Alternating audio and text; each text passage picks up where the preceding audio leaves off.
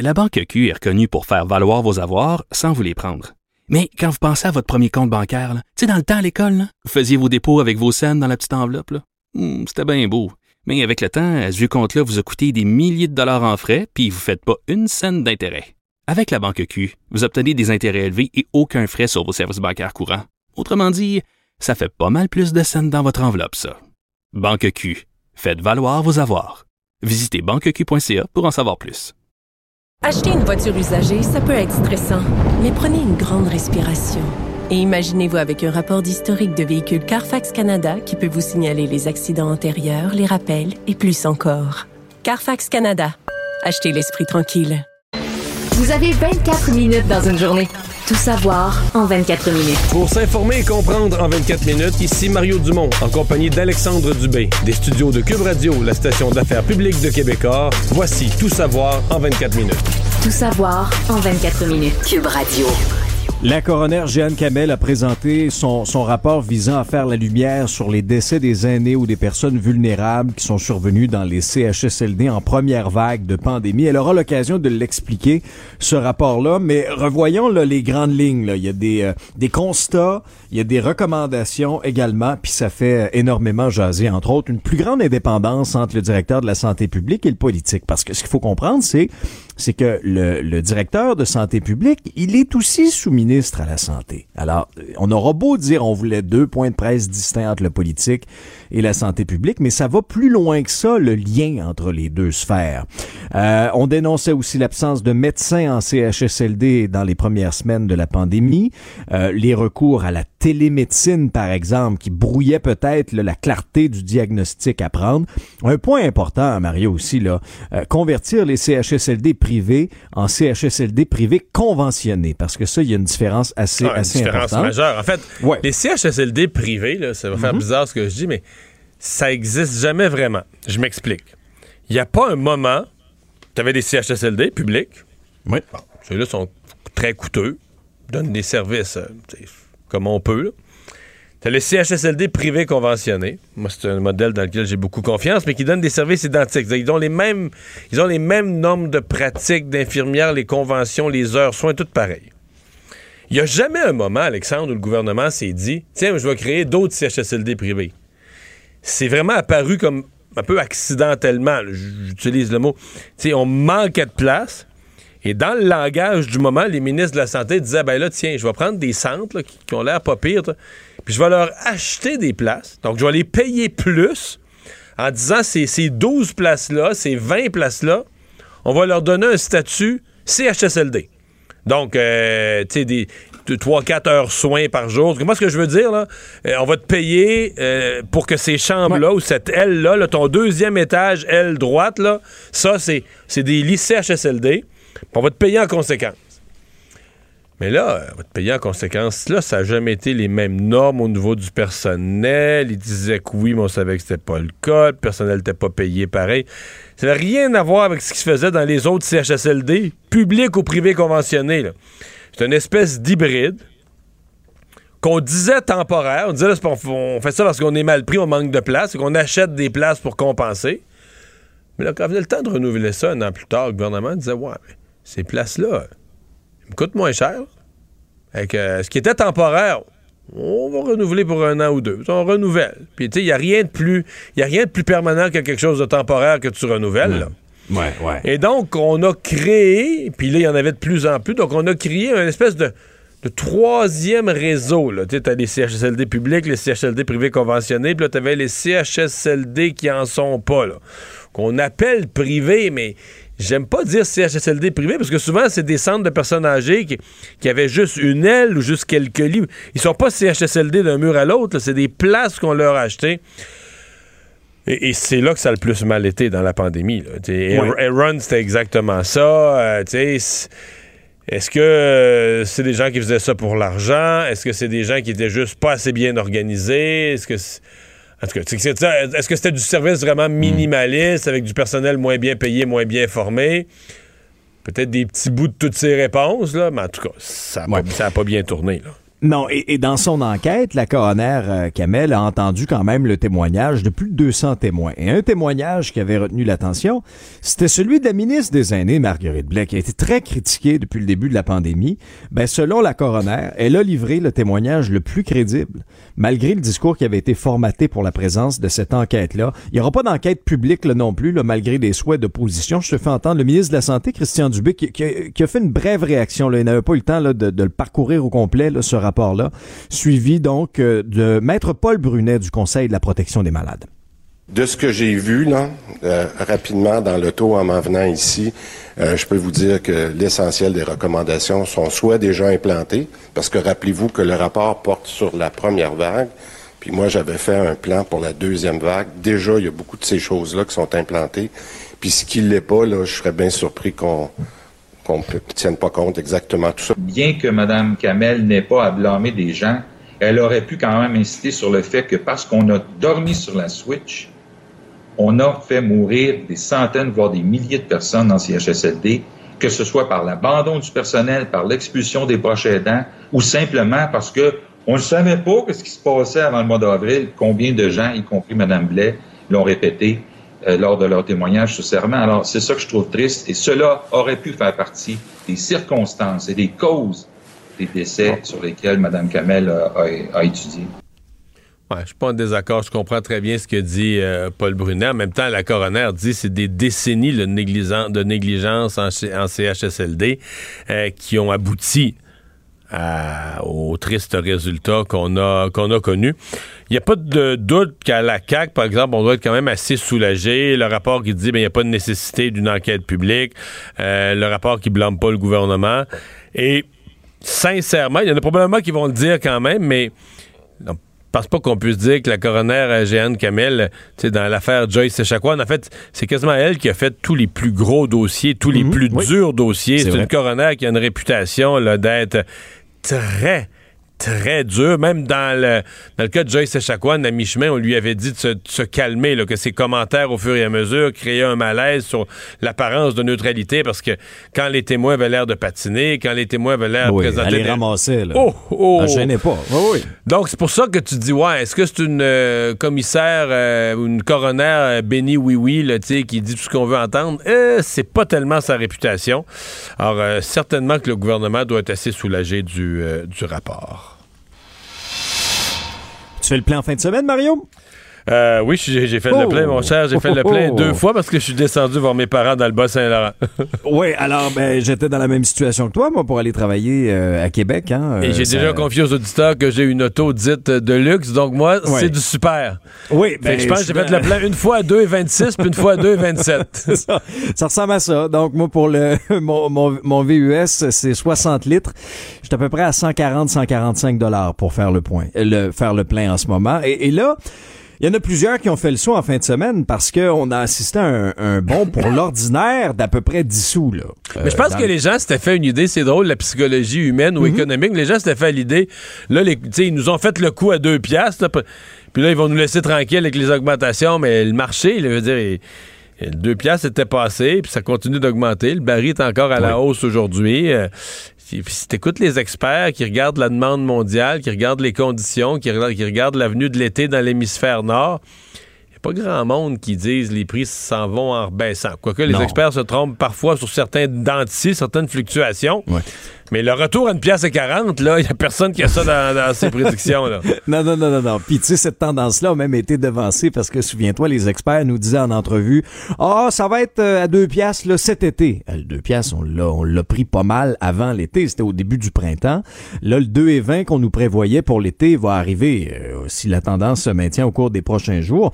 Alors, on se pose la question, ben, ça va s'arrêter où? Ceux qui ont, et, tu le disais avec justesse, Mario, là, ceux qui ont, qui ont acheté des gros véhicules récréatifs, des gros les, VR, de la pandémie là, pour se promener. Et les bateaux, les bateaux aussi, ça coûte une fortune. Alors là, je te fais entendre les commentaires de deux experts. Pierre-Olivier Pinault, lui, il est titulaire de la chaire de gestion du secteur de l'énergie au HEC Montréal. Il va nous dire un petit peu, nous expliquer la tendance. Et, et l'autre, c'est Jean-Thomas Bernard. Il est économiste et il revient, lui, sur la proposition de Paul Saint-Pierre Plamondon du Parti québécois de plafonner ça l'essence à une pièce et soixante au Québec il va falloir soit un, règlement de la situation en Ukraine ou une, une, récession économique pour qu'on revoie des bas prix. Évidemment, si les deux surviennent, on va retrouver des bas prix. Euh, c'est pour ça qu'on peut pas compter sur de telles choses et qu'il faut vraiment ajuster les comportements et la consommation plutôt que d'attendre les bas prix de l'essence. Si euh, le gouvernement plafonne le prix, qu'est-ce qui va arriver? C'est qu'il n'y aura plus d'essence. Hein, on va les vendre ailleurs. Il ne faut pas compter sur la générosité des euh, producteurs de pétrole pour euh, approvisionner euh, tout le monde. Euh, on parle pas ici, là, hein, c'est pas des œuvres de charité, ça. Ouais. Mais la proposition du Parti québécois, sans méchanceté, là, je comprends qu'ils ont voulu s'attaquer de façon honnête à un problème que vivent durement l'ensemble des Québécois pour montrer qu'on est à l'écoute. Mais tu sais, nous au Québec, on va, on va fixer, on va limiter le prix de l'essence à 1,60. Mais c'est parce que, juste pour expliquer aux gens, quand on dit que c'est un marché mondial, évidemment, quand tu achètes à ta station-service, c'est pas un marché mondial. Pas ta station-service avant aux gens du quartier ou aux voyageurs de passage, mais c'est un marché local. Mais la station-service, elle, pour qu'elle ait du pétrole, ça vient des raffineries québécoises. Et euh, ben, nos raffineries, elles autres, achètent des barils. achètent des barils de pétrole. Puis, mettons, le matin, je pense que c'était à 109 pièces du baril. Je pense que ça a monté dans la journée, je sais pas trop. Mettons que c'était à 109 pièces du baril. Tu dis, ah ben là, mhm. nous autres, là, nous autres, Valero, à Lévis, là, la raffinerie qui est à Lévis, sur le bord de la 20, les gens qui passent là. Ah non, non, non, non. Nous autres, au Québec, on n'a pas le droit de vendre plus qu'une 60. Fait que pour le baril, il faut qu'on se limite à 80 pièces. Ben là, pas de problème. On vous en vendra pas à 80. on chicanera pas, là. Mais à 80, il n'y en a pas à vendre. Fait euh, on va en vendre à l'Ontario, on va en vendre aux autres provinces, mais le Québec, euh, tu sais, il n'aura. Tu sais, quand tu veux pas payer le. veux dire, va à l'épicerie, toi, puis tu veux pas payer le prix pour un certain bien. L'épicier, je pense pas qu'il va te chicaner. Il va te dire, bon, mais monsieur, laissez-le sur le. Très bien, laissez-le sur la tablette, achetez autre chose. ça va partir les mains vides. achetez autre chose, là, il n'y a pas de problème. Mais ça, tu sais, c'est ça le prix. C'est un prix mondial. C'est un prix fixé par la concurrence? Est-ce qu'il y a un côté euh, c'est sûr qu'il y a un côté achalant parce que les pays de l'OPEP, on dit pour augmenter la production. En même temps, tout le monde dit ah, faut pas en produire plus, faut plus investir, faut plus que la caisse de dépôt, faut plus que personne investisse dans le pétrole. Fait que ça, c'est en train de se faire. Il y a de moins en moins les grands fonds disent ah, le pétrole, on veut se tenir loin de ça pour notre réputation. Fait que moins de monde investisse dans le pétrole, la production. Tu sais, quand on dit qu'il faudrait hausser la production, mais il y a comme moins d'intérêt à hausser la production. Fait que les grands producteurs, les grands pays producteurs, les grandes compagnies productrices se disent, garde, on a notre production, on va laisser le prix augmenter. Ouais. Parce que, nous, on paye le prix. Parce que sur le 2, 2 et 15 là, à la pompe, là, il y a 68 de ce prix-là qui est le coût d'acquisition du carburant. Il y a 27 de taxes. Mais ça, ça a beaucoup baissé parce que oui. le, pourcentage des taxes est moins important parce que le prix du carburant lui-même est beaucoup plus élevé. Ouais. Et pour ce qui est ceux qui sont frustrés après leur détaillant, euh, c'est 5 là. C'est la marge du détaillant, c'est à peu près, c'est à peu près 5% Dans ce contexte-là, pas votre station-service qui fait l'argent. Non. non, non, non, non, non, non. Dans ce contexte-là, ben il y en a plusieurs qui, qui songent peut-être sur retourner vers les transports en commun qui avaient été boudés pendant la pandémie. Il y a toutes sortes de projets. Un projet qui fait jaser Mario, c'est le tramway à Québec. Puis on sait à quel point Bruno Marchand, le maire, se, débat un peu comme un diable dans l'eau bénite pour essayer de, faire mousser le projet. il y a un sondage léger qui a été réalisé pour le compte du Parti conservateur du Québec. Mon collègue de TVA Nouvelle l'ont obtenu. Nous, nous apprend que malgré tous les efforts de Bruno Marchand, les appuis remontent pas pour le tramway. Et quand on regarde, deux choses là. D'abord, les citoyens là, du Grand Québec, la grande région de Québec interrogée, la moitié des gens à peu près 54% pensent que c'est un mauvais projet pour la province. Et il y en a 38% qui pensent que le tramway représente un bon projet. Le troisième lien, ça récolte davantage la ferveur des résidents. 57% pensent une opinion positive de ce bitube entre Québec et Lévis, puis il y a 33% qui en ont une mauvaise opinion. Ça, c'est pour les citoyens qui habitent la région de Québec. Si on inclut les gens des autres régions ailleurs en province, 44% des gens sondés pensent que le tramway, c'est un bon projet, puis il y a 30% des gens qui pensent la même chose du troisième lien. Tu vois, ce qui est bizarre, les proportions sont pas les mêmes. Non, ça, je le comprends, mais ce qui est étonnant là-dedans, c'est que dans le cas du tramway, le tramway est plus populaire de, de, de, Montréal à l'Abitibi, au lac Saint-Jean. Le tramway est plus populaire hors Québec qu'à Québec. Qu'à Québec où on en bénéficierait. J'ai rarement vu ça. Je veux dire, pour n'importe quel projet, habituellement, ça veut pas dire qu'il fait l'unanimité dans une place. Il y a toujours des gens dans, Mais généralement, les gens d'ailleurs se disent Ah ben là, tu sais, eux autres, ils vont voir un tramway, nous autres, tu sais, t'as toujours une espèce de jalousie naturelle. c'est rare qu'un projet est plus appuyé hors région que dans la région. Alors, ça remet quand même. Moi, je trouve qu'il y a comme un petit peu un appel à la prudence au maire marchand qui la, semaine passée euh, se montrait là, bon belle torse devant le gouvernement puis les changements climatiques puis nous les maires on sait ouais changement climatique euh, moi, moi personnellement je supporte le projet de tramway mais lui-même dans sa population il semble pas avoir ce niveau de support là fait qu'il y a quand même un petit peu de travail avant de donner les leçons aux autres sur l'environnement. La première étape, c'est de convaincre sa propre population que le projet, la base, un projet structurant de transport en commun, euh, que son projet est bon. Le point sur euh, la, guerre en Ukraine, mais aussi toute la crise diplomatique que ça engendre. Euh, il y a toute la question euh, de l'adhésion rapide là, à la fin de la Finlande, de la Suède à l'OTAN. On sait que c'était dans l'air depuis un certain temps. la Finlande a manifesté officiellement son intention en fin de semaine. Et là, le Canada, c'est pas une grande surprise, va se ranger du côté de la Finlande et de la Suède dans leur souhait de rejoindre l'OTAN rapidement. Euh, en raison bon de la guerre en Ukraine. Quand tu regardes ça, Mario, pendant des années, les deux pays, étant donné qu'ils sont limitrophes avec la Russie, ont opté plutôt pour une stratégie de neutralité militaire. Ils ne voulaient pas trop s'avancer. Euh, L'Ukraine et la guerre est venue complètement changer la donne. Vraiment. Vraiment. Euh, et, changer la donne dans le sens de ce que Poutine voulait éviter à tout prix. En fait, Poutine a attaqué l'Ukraine parce qu'il avait peur que l'Ukraine fasse partie de l'OTAN. Puis il disait, moi, l'OTAN, je veux pas avoir ça dans ma cour, je veux pas avoir ça dans ma face, je veux pas avoir ça dans ma frontière, tu comprends? Or, euh, la Finlande a une frontière de quelque chose comme 700-800 km avec la Russie. Là. Et là, la Finlande se joint à l'OTAN. En matière de ne pas avoir l'OTAN euh, sur le bord de son terrain, euh, c'est tout un échec. Et sincèrement, pour l'OTAN, à mon avis, il n'y a aucune forme d'hésitation. Euh, la Finlande, la Suède, des grands pays, des grandes démocraties, des pays bien organisés avec des armées sérieuses. Dans un accord, dans une entente militaire, tu regardes les critères de l'OTAN. D'être une démocratie, le respect des droits de l'homme, d'avoir une capacité militaire de participer. Je veux dire, tu coches les cases sans réfléchir, les unes après les autres. Et à date, c'est un peu une risée. Parce que le seul pays de l'OTAN qui hésite, qui dit Ouais, moi, je suis pas sûr que je veux ça, la, Finlande, la Suède, c'est la Turquie.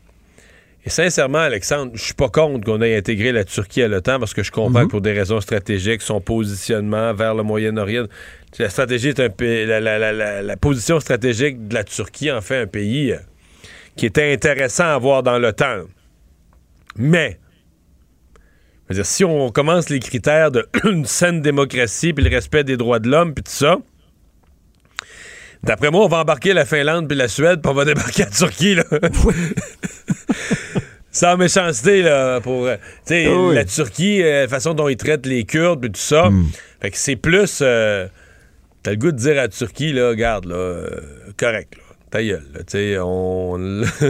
T'es pas placé pour euh, faire des, prises de sang aux autres en matière de respect des droits, en matière de critères pour embarquer dans le temps. Donner des leçons, euh, ouais, ouais. on, ferme un petit peu les yeux pour te garder dans le temps. Là. Fait que euh, reste tranquille quand on embarque des nouveaux amis. Puis l'autre gros symbole aujourd'hui, c'est McDo. Euh, McDo, ça fait 30 ans qu'ils sont présents en Russie. Ben là, on a annoncé qu'on se retirait entièrement du pays, qu'on vendait les, les, actifs. Euh, on avait déjà là euh, fermé temporairement les restaurants là, début mars. Euh, à la suite de l'invasion en Ukraine. Euh, on avait fait l'objet d'un boycott sur les réseaux sociaux, notamment. C'est 850 restos en Russie, euh, McDonald's, 62 000 salariés. Puis ce sera surtout aussi une, une, une perte de valeur des actifs assez importante. Là. Parle d'1,2, 1,4 milliards qu'on va complètement effacer au livre. c'est une grosse décision de McDonald's, mais en même temps, pour le moment, qu'on n'avait pas le choix. Là. Ouais, ben, réputation, valeur. Mm-hmm. puis à un moment donné, si tu dis. Euh, je pense qu'une compagnie comme ça, tu dois faire des scénarios. Tu dis, OK, mettons, scénario de retour en Russie. Quand? Oh là là, on sait pas combien de temps cette guerre-là va durer, tout ça. OK, après la guerre, combien de temps l'opinion publique mondiale va dire la Russie plus jamais, Tu sais, que ça va être un partenaire infréquentable. tu sais, la liste des problèmes est assez longue, la liste des, problèmes euh, de, se réintégrer. Fait qu'à un moment donné, tu dis, regarde, on a beau... Il n'y a aucun scénario où ça va avoir de l'allure, où ça va être. Où on va avoir le goût, euh, on va vouloir faire affaire dans ce pays-là. Fait qu'on prend, comme on dit, on prend la perte au livre. Là, euh, en anglais, ils disent on prend le write-off. on efface. Mhm. Dans leur cas, ils parlent de 1,4 milliard à effacer des livres. C'était 850 restaurants euh, répartis à travers la Russie. Là, ils vont rendre, entre toi et moi, là, ils vont vendre des actifs à perte. Là. Ils vont enlever l'Arche dorée, ils vont enlever tous les symboles McDo, puis ils vont vendre les, les- les- les friteuses, puis mais, tu vendras pas ça pour dans l'état actuel de la Russie, tu vendras pas ça pour la valeur euh, réelle. Fait qu'ils vont, prendre la perte et puis ils vont sortir de là. Mais ce matin, ce matin, LCN, je parlais de ça quand même avec un certain côté nostalgique parce que je sais que les gens peuvent voir ça comme un peu niaiseux, voir, ouais, là, McDo, c'est pas la fin du monde, c'est juste un restaurant, c'est même pas bon pour la santé, mais McDo, c'est pas juste McDo. Il y a un symbole, il y a un symbole plus grand. Et moi, je me souviens de, de l'hiver 1990. là, J'avais 20 ans.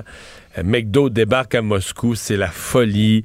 Euh, mais là, il faut voir que quelques années avant, on commençait à parler d'une ouverture, la perestroïka, l'ouverture de- des réformes économiques, l'ouverture d'une certaine économie de marché des Russes, puis Mikhail Gorbatchev. Au début, on y croyait, on y croyait pas, puis tout à coup, tout s'est mis à débouler. Là.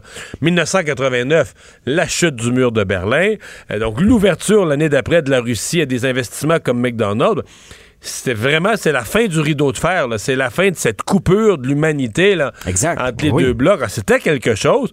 Et là McDo débarque on se dit ouais là, les Russes ils tout ce qui est américain tout ce qui est occidental. Ben ouais les Russes là euh, ils ont- mettons le restaurant avait prévu une heure de fermeture je sais pas c'était quoi là, 10 11 12 minuit là, 10 11 heures le soir Là, à l'heure de fermeture, moi, j'ai des souvenirs flous, mais c'était plein de monde. C'était la folie. On fait Ah des oui? burgers durant la nuit. Ah oui, il y avait du monde, du monde, du monde, du monde. Ils voulaient pas décevoir les gens.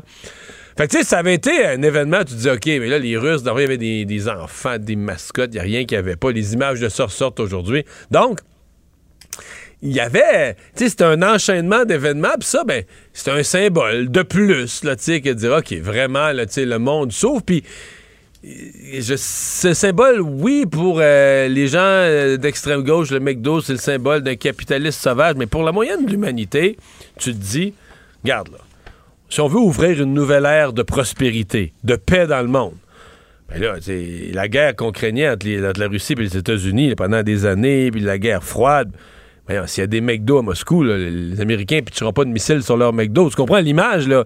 Les pays rentrent plus en guerre quand tu fais affaire dans le pays de l'autre, là.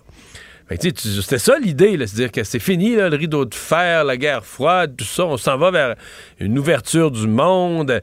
Les images du mur de Berlin, tout le monde partait avec son petit morceau de mur dans les mains, les jeunes qui sautaient par-dessus, l'Est, l'Ouest de l'Allemagne. Tu sais, c'est des images fortes de réunification. Puis là, tout comme Me- McDo débarque, puis les Russes sont contents de ça, puis l'accueil à bras ouverts.